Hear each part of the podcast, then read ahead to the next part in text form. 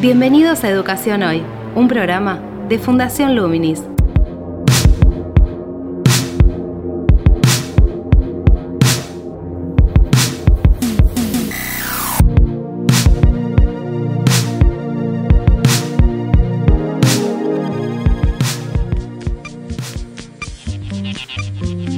Hola, ¿qué tal? Soy Gabriel Latorre y estoy dando comienzo a Educación Hoy, el podcast que realizamos desde Fundación Luminis, abordando diferentes temáticas de educación en Argentina y en el mundo. En el programa de hoy tenemos una buena noticia porque se ha sancionado la Ley de Educación Ambiental Integral, después de, mucho tiempo, después de muchos años en los cuales ha habido diferentes eh, avances, iniciativas por parte tanto de ministerios provinciales como ministerios de educación nacional en diferentes gestiones, desde muchas ONGs trabajando en territorio, en las escuelas, en la generación de materiales, en la generación de propuestas de formación. Bien, todo ese cúmulo de, experiencias y de trabajos que han estado un poco disgregados, esta ley les da un marco, les da un marco y los institucionaliza en función de que puedan sistematizarse en la producción tanto de materiales como de propuestas formativas para docentes en relación al cuidado del medio ambiente, al respeto a la diversidad, al desarrollar también un pensamiento relacional que contemple que cada problema socioambiental que uno enfrenta en su comunidad tiene una relación con cuestiones globales, toda una serie de criterios que hacen a la posibilidad de sistematizar, como decíamos, las propuestas de formación de educación ambiental, tanto para docentes como en el marco de las aulas en primario, en secundario y en formación docente. E incluso en la universidad también, que eso es interesante porque es plantear un, enfoque transversal en el que cada carrera también tenga una perspectiva medioambiental, de educación en función de la conciencia de cuidado del medio ambiente y de cómo incide cada profesión en el desarrollo de sus diferentes actividades de manera negativa o positiva en el medio ambiente, en el ecosistema. Para profundizar en todos estos temas, vamos a entrevistar a María Aguilar, quien es coordinadora general de los departamentos de Educación Socioambiental y de Investigación y Política Socioambiental de la ONG Eco House Global, que vienen trabajando hace muchos años ya en, en el territorio en cuanto a propuestas formativas para los docentes en el aula, junto con sus alumnos y en el diseño de materiales, en la curación y difusión de muchos materiales educativos que tienen que ver con la educación ambiental. Esta ONG participó activamente en el desarrollo de, la ley, en el brindar referencias para que se pueda constituir. Así que bueno, vamos a consultarle a María un poco cómo fue este proceso, qué tipo de, perspectivas se abren en función de las cosas que hay que hacer eh, y que habilita la ley para que se hagan, que eso implica que haya un presupuesto también, y analizar un poquito en qué consiste la ley. En la entrevista también participó Marcos Sorteo, director ejecutivo de, de Fundación Luminis. Así que les propongo que la escuchemos. Actualidad en Educación Hoy. ¿Cómo fue el proceso de elaboración de, esta ley hasta llegar a poder materializarla? en verdad los proyectos de ley de educación ambiental vienen de hace bastante tiempo, no es, no es algo que surgió el año pasado, sino que hay proyectos que, se desarrollaron, avanzaron y cayeron desde hace varios años. En la última tanda, digamos, hubo cuatro proyectos presentados de distintos bloques políticos, todos sobre una ley nacional, obviamente, promoviendo en principio una ley de presupuestos mínimos, que quiere decir que sienta las bases comunes para todas las provincias, y fueron avanzando con más y menos apoyo hasta que el Poder Ejecutivo, es decir, el Ministerio de Ambiente junto con el Ministerio de Educación, presentaron un proyecto de ley también de presupuestos mínimos para educación ambiental, firmado por el presidente de la Nación, Alberto Fernández, y ese fue el que tuvo mayor impulso y logró avanzar con más fuerza y más rápido, primero a través de la Cámara de Diputados y luego en, la Cámara de Senadores, hasta que finalmente se sancionó la ley, que no se sancionó como una ley de presupuestos mínimos, pero sí como una ley nacional.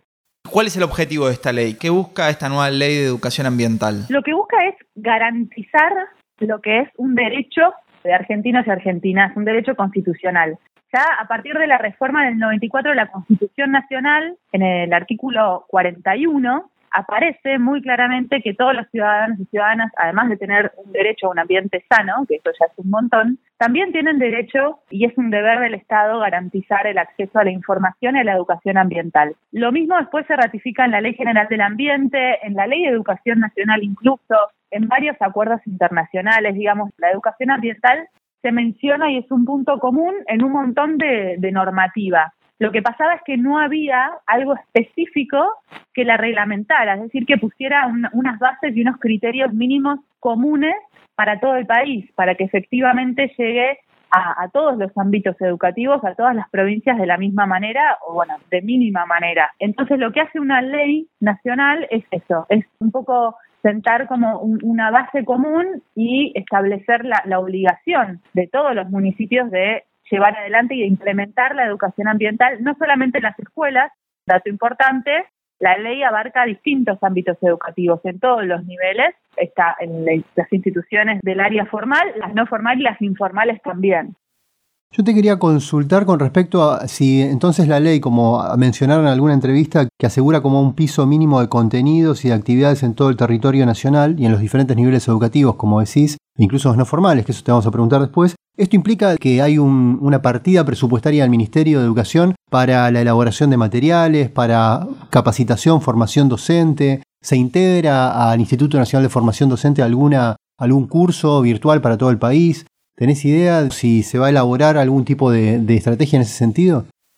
Mira, sobre la partida presupuestaria, sí, en, la ley figura que va a haber una partida presupuestaria, lo que todavía no está definido es cómo se va a implementar y cómo se va a usar ese presupuesto. Sí, ya se reglamentó que el Ministerio de Ambiente va a ser la autoridad de aplicación, es decir, va a ser el encargado de que esto suceda y lo va a hacer de la mano con el COFEMA, eh, que es eh, un organismo federal, que eso garantiza también que esto efectivamente sea a nivel nacional. Ahora, el cómo se va a desarrollar, si va a incluir a quiénes y si se va a desarrollar determinado material, todavía no, no está definido y esto es algo en lo que hay que ponernos a trabajar y de hecho, bueno, desde organizaciones de la sociedad civil como EcoHouse, que, que nos dedicamos a la educación ambiental, estamos en eso, ¿no? Haciendo ese seguimiento de, bueno, bárbaro que ahora tenemos la ley, ya está, vamos para adelante y ahora viene la parte más importante que es la implementación, que esto se, se lleve a la práctica y efectivamente suceda. Entonces, desde, desde la sociedad civil, desde organizaciones como EcoHouse, que trabajamos todos los días en educación ambiental, nos toca hacer ese seguimiento y trabajar para que esto efectivamente sea de la mejor manera posible, pero todavía no se sabe cómo se va a implementar y a qué actores va a involucrar. Ustedes trabajan en las aulas desde EcoHouse, ¿no? Trabajan en lo que es la formación en servicio, como se dice desde, las, desde los ministerios, con docentes ya están trabajando.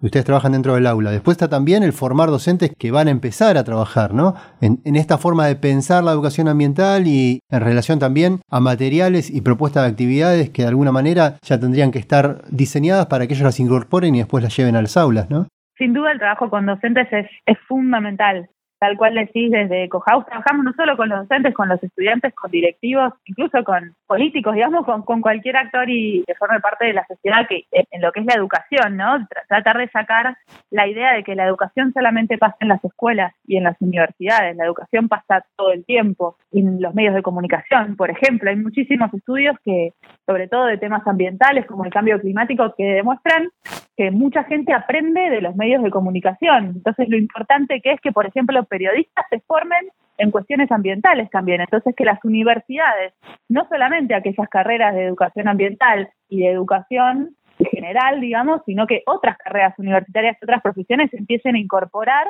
los temas ambientales en sus programas. Te hago una consulta porque hablo quizá desde el no conocimiento, así que ¿cuál es el objetivo final? Y esto para que de repente, no sé, algún oyente eh, también se lo piense, que haya una materia de educación ambiental, que se trate de forma transversal, de qué forma ven esto de, que se lleve la educación ambiental a las aulas, ¿De qué forma ven que trabajemos este tema en, en, los colegios y en las universidades? ¿Cómo sería el mundo ideal que ustedes imaginan? Bueno, clave esta palabra final, el mundo ideal, ¿no? el ideal de los ideales es que la educación ambiental se trabaje de forma transversal. ¿Por qué? Porque el ambiente es transversal y así se tiene que aprender y así se tiene que vivir y experimentar en la escuela, en la universidad, en el trabajo y en la calle. Uno no puede separar un ámbito de otro, ¿no? Nosotros vivimos, estamos inmersos en un ambiente, nuestro alimento viene del ambiente, el agua viene del ambiente, la electricidad viene del ambiente, todo lo que hacemos tiene un impacto positivo o negativo en lo que es el ambiente, cada una de nuestras acciones. Entonces es fundamental que desde todas las materias curriculares y desde la institución misma, ¿no? Desde la gestión, desde cómo se gestionan los residuos, cómo se usa la electricidad, etcétera, desde todos los ámbitos se incorpore la educación ambiental. no solo para los estudiantes, sino también para los docentes. Entonces, el ideal es que se haga de manera transversal. Ahora, volvemos a, lo mismo que decíamos antes, todavía no se sabe bien, no se ha definido cómo se va a implementar, si va a empezar siendo una materia, si eso después va a ir evolucionando. Por supuesto que, como todo en educación, es un proceso, la educación es un proceso en sí mismo. Entonces, tampoco podemos pretender que, que las instituciones educativas de la noche a la mañana se transformen radicalmente, ¿no? Porque esto también, como decíamos recién, requiere formación para los docentes, de los equipos directivos y demás. Entonces va a ser un proceso gradual pero bueno, lo importante es que ya tenemos una ley que nos habilita a decir, listo ya, empecemos ahora que este proceso que va a ser gradual y paulatino empiece ya de una vez por todas, porque necesitamos empezar a ver los cambios, ¿no? A pesar de que no había una ley, muchos docentes tomaron responsabilidad de eso y hoy en día me parece que cualquier primaria tiene un proyecto y es increíble porque muchas veces los mismos chicos después llevan esos cambios a la casa, vendría a ser la separación de residuos muchas veces es un reclamo de los más chicos de la familia, no algo que viene de los más grandes y eso lo aprendieron en el colegio. Definitivamente es una fuerza para cambiar hábitos y para cambiar formas, es una fuerza muy importante la de la educación ambiental, particularmente digo de nuevo en, las aulas y muchos docentes ya vienen asumiendo esa responsabilidad. ¿Cómo pueden mejorar eso? ¿Qué propuestas? ¿Qué contenidos? ¿Ustedes tienen recomendaciones? ¿Qué le puedes decir al docente que ya viene trabajando este tema hace tiempo para seguir mejorando? Sí, es tal cual decís. Eh, la verdad que la temática ambiental y la educación ambiental creció mucho en las escuelas de, de todos lados, ¿no? Y no solamente en, en Ciudad de Buenos Aires, que es donde nosotros trabajamos desde Cohouse principalmente. Sobre todo a raíz de la pandemia y todo lo que es la virtualidad, eh, hemos empezado a, recibir un montón de inquietudes y, de propuestas de actividades en conjunto de distintos docentes. El tema es que, claro, ahí la responsabilidad cae en, en un docente o en un directivo incluso en algún padre o madre de la comunidad educativa que tiene un interés y que lleva la propuesta. Ahora, lo que no puede pasar como Estado, digamos, es que esto justamente quede liberado al interés particular de ciudadanos y ciudadanas, sino que el Estado como tal tiene que ocuparse de que ese derecho suceda y sea de la mejor manera y brindarle justamente a docentes y a quienes tengan esta inquietud y quienes no también estos recursos para poder implementar y para poder llevar y trabajar estos temas con los estudiantes de la mejor manera posible.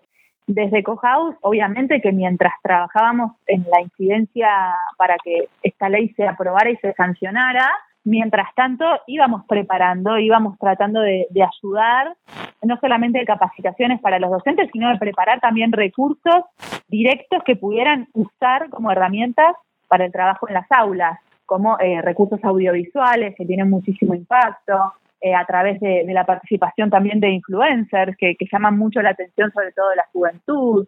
Armamos una biblioteca ambiental online digital que es colaborativa y está llena de material para docentes, para que para docentes y estudiantes, para universitarios también.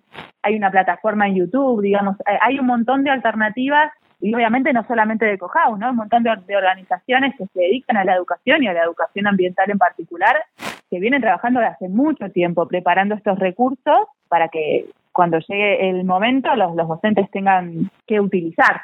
Está, como decías, el hábito, el cambio de hábitos en esto que, que, marcaba Marcos, de cómo lo incorporan los chicos y eso se lleva a la casa también, que de alguna manera las nuevas generaciones lo tienen más presente, ¿no? Ese tipo de conciencia. Ahora, esa conciencia implica también una forma de ver la realidad y de pensarla. Hay un aspecto que, creo está mencionado en la ley que tiene que ver con un abordaje interpretativo, holístico, es decir, desarrollar un pensamiento relacional, ¿no? No solo ver el problema, digamos, ambiental como un problema aislado, sino esta vinculación con, con un todo, como puede ser, digamos, tomar desde la escuela un problema de, de la comunidad en la cual está afincada la escuela, ¿no? Donde interviene la cuestión ambiental. ¿Cómo ven esos de Cohouse y cómo lo ves dentro del marco de la ley?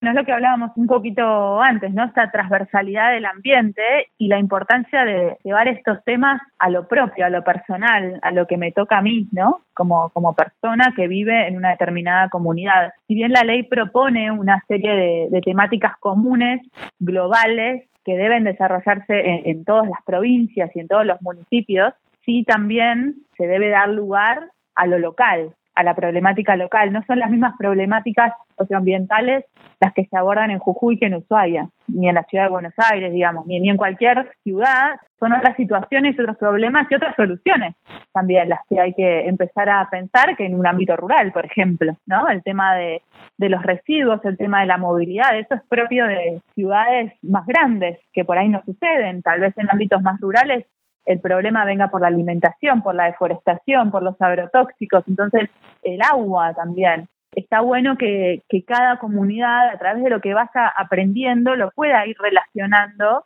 con su vida propia, que esto no sea que suele pasar muchas veces, no solamente con los temas ambientales, sino con los temas que a veces están en las currículas y en los programas escolares, que siempre el desafío de un docente y de la educación es vincularlo con la vida real, ¿no? Que para qué aprendo fracciones, la, típica de los chicos y las chicas. Y bueno, poder vincular esos aprendizajes con, con mi vida real, ¿no? Y, y entender cómo mi impacto afecta el ambiente en el que vivo y puedo ser parte también de esa solución. Pero bueno, para eso primero necesito reconocer el problema, darle un contexto global y después ahí poder desarrollar y estimular la imaginación para la propuesta de nuevas soluciones. Eso implicaría un tipo de formación ciudadana también. Y se vincularía, por ejemplo, con construcción de la ciudadanía en el secundario. Sin duda, por eso el abordaje, lo ideal es que el abordaje sea transversal, realmente transversal. Mencionaste un montón de recursos. ¿Nos querés repetir dónde pueden encontrarlos? ¿Dónde los tienen disponibles para que el que esté interesado en escucharlo para ir a buscarlos? Bueno, ante cualquier cosa, igual siempre estamos desde Cohouse disponibles en todas las redes sociales. Cualquier duda, si alguien no encuentra, quiere, busca, pretende, espera, nos pueden escribir ya sea a través de nuestra página web, que es www.ecohouse.org.ar, o en Instagram, por ejemplo, que es arroba eco.house. Y si no, en YouTube tenemos nuestro canal, nuestra plataforma de educación ambiental digital, que está llena de documentales, de webinarios, de videitos explicativos, de entrevistas con funcionarios públicos, bueno, un montón de, recursos, incluso en las descripciones de los videos hay propuestas de actividades para llevar al aula, hay bibliografía afina cada tema, bueno, un, montón de recursos. Eso está en YouTube buscando EcoHouse. Y después también está la biblioteca ambiental online, que es bibliotecaambiental.org.ar, y ahí también todo ordenadito en, en carpetas, un montón de información nacional e internacional sobre todos estos temas. Y ustedes también hacen actividades en los colegios, ¿o no? Exactamente, tenemos el Departamento de Educación Socioambiental con un equipo especializado que brinda talleres gratuitos en instituciones educativas, en centros comunitarios y demás, acerca de todos estos temas, ¿no? Tratando de, llevar de una manera lúdica, recreativa, estos temas, poder trabajarlos y acercarlos a, los docentes y a los estudiantes. No solo son talleres para estudiantes, sino que también para los grandes. Felicitaciones, porque fueron ustedes uno de los grandes impulsores de este proyecto, así que felicitaciones a que haya salido adelante y esto, como bien dijiste, es el primer paso de una larga cadena de hechos que se necesitan. Absolutamente. Bueno, muchísimas gracias. La verdad que sí, trabajamos muchísimo, no solo eh, nosotros desde Cohouse tenemos una fiel filosofía de que el trabajo es en equipo, siempre. La campaña que lanzamos hace tiempo se coronó con una campaña en Change, también una juntada de firmas en la que participaron todos los ciudadanos y ciudadanas interesados, más de 60.000 firmas de personas pidiendo educación, ¿no? Con el valor que eso tiene y moviéndolo con un montón de organizaciones que también luchan por esta causa. Así que el, el trabajo fue colectivo y esperamos que sí, que este sea el puntapié para que la educación ambiental llegue a todos los rincones del país como debería. Te invitamos a participar de Educación Hoy a través de las redes sociales de Fundación Luminis, arroba Infoluminis o nuestro sitio web www.fundacionluminis.org.ar.